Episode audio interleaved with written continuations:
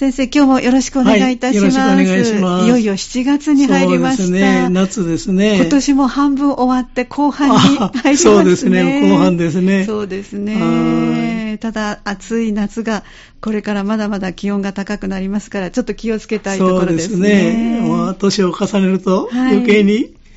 暑さ寒さも答えますでもそうですね、はい、な本当に全然慣れないですね、いつになってもね。そうですね、えー、あの今月はね、はい、一言で言えば、あのまず先月はあの家族の個人化がそのお墓と死者を送る葬送ということに関係しているという早々が、はい、あの家族の個人化に関係してくるということのお話をしたんですが、えー、今月はね、はい、もうちょっとそれ関連してね、えー、一言で言えば、えー、あのお葬式不要論というのがあるんですよね、はい、それとお葬式は必要だというその二つの論理があって、はい、それのお話を中心に進めていきたいと思います。はい、やっぱり家族にとってもお葬式というのは、ある意味、重要な問題でもあります。そうですね。で、まずその、今までのお話をちょっと振り返ってみたいと思うんですよね、はじめに、はいはい。家族のあり方というのは、要するに社会を映すし、そのお墓のあり方も社会を映す、社会を反映するというのかな。で、家族意識とか家族構造、家族のあり方、私は家族の形と言ってましたけど、はい家族の形というのは、その、実際にその、お葬式と結びついてる、あるいはお墓と結びついているというお話を先月させてもらったということです。はい、それもう一回まとめてみますとね、はい、どういうことかというと、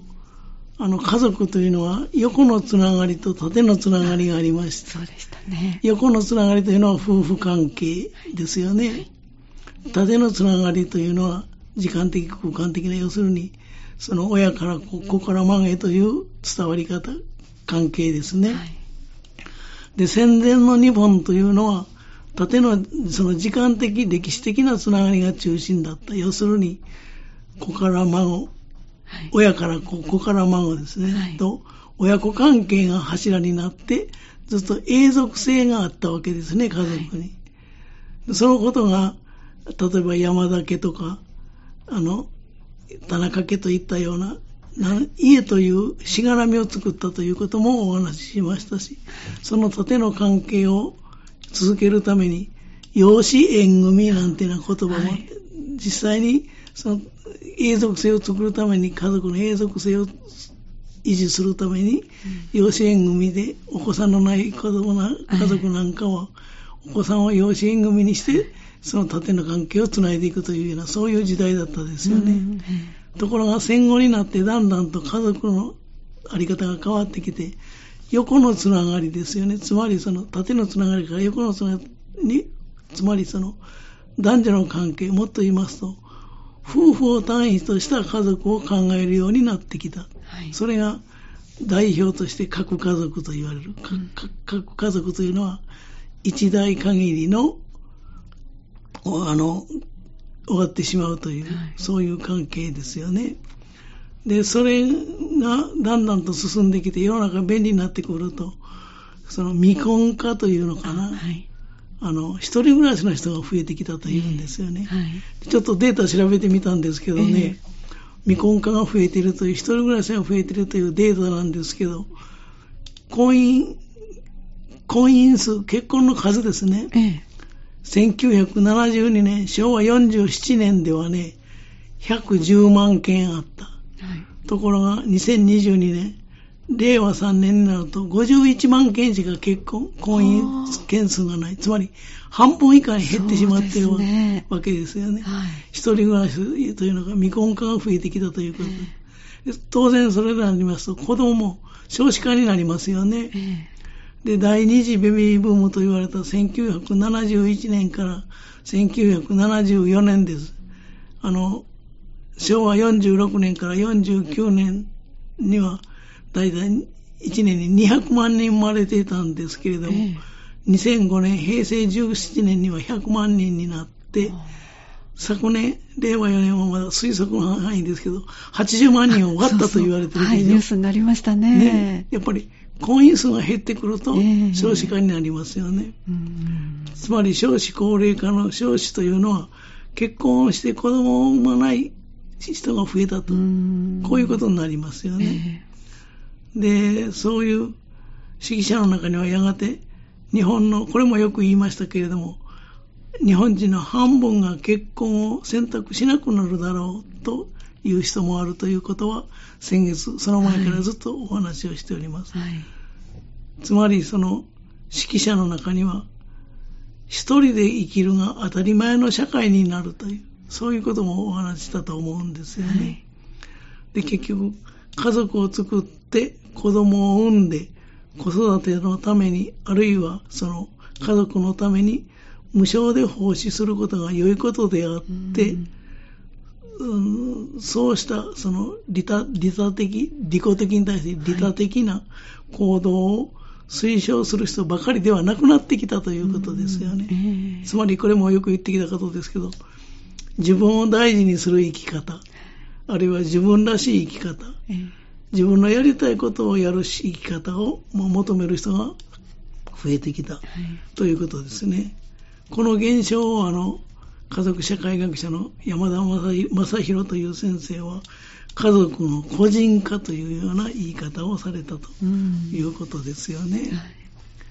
で、これも私何回か引用させてもらったんですが、もう一回引用しておきますとね、大変上手に言われています。これはあの、京都大学の山際十一という学長もされましたけれども、霊長類の研究者がおっしゃった言葉ですけどね、かつては家族あっての人間だった。これを引き受けていくのが人生だった時代、そういう時代から今は 家族の意味が軽くなってきたと言われてきたんですね。はい、それはもう十数年前にこう言われた。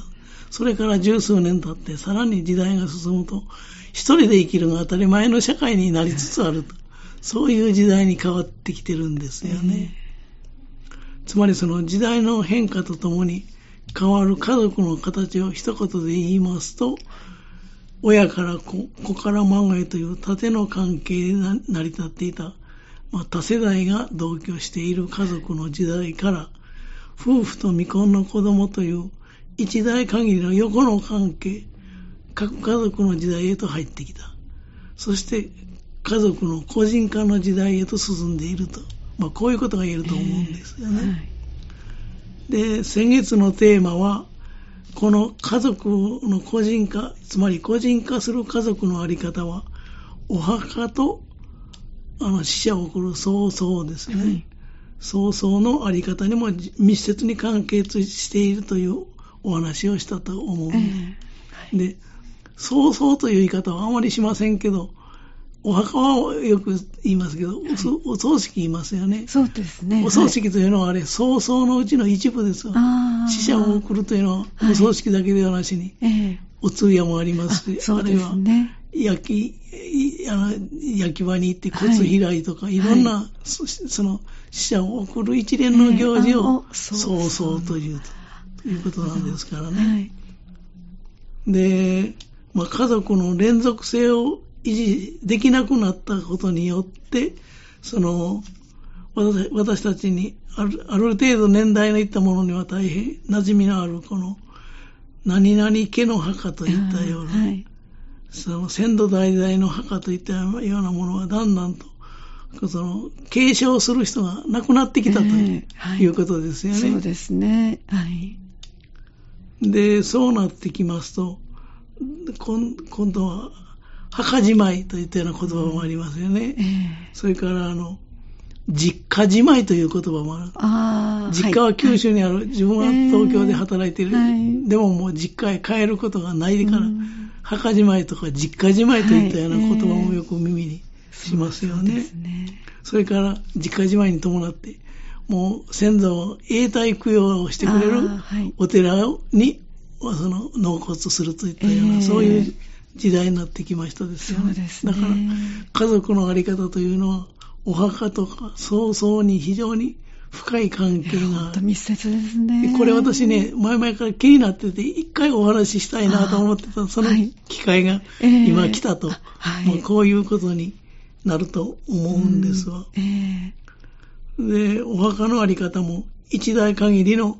例えばその樹木葬なんかは、えー、そのかその人だけのお墓ですよね、はい、そういう一代限りの墓になってきたし、それからこれからもっと増えるかもわかりませんけど、散骨といったような、海に、私の骨を海に、はい、あの散骨してくれとか、えー、海洋葬とか、いったような言葉も出てきましたですよね。で、家族の個人化というものは、お墓の個人化を、まあ、につながっていると言ってもいいかもわかりませんですよね。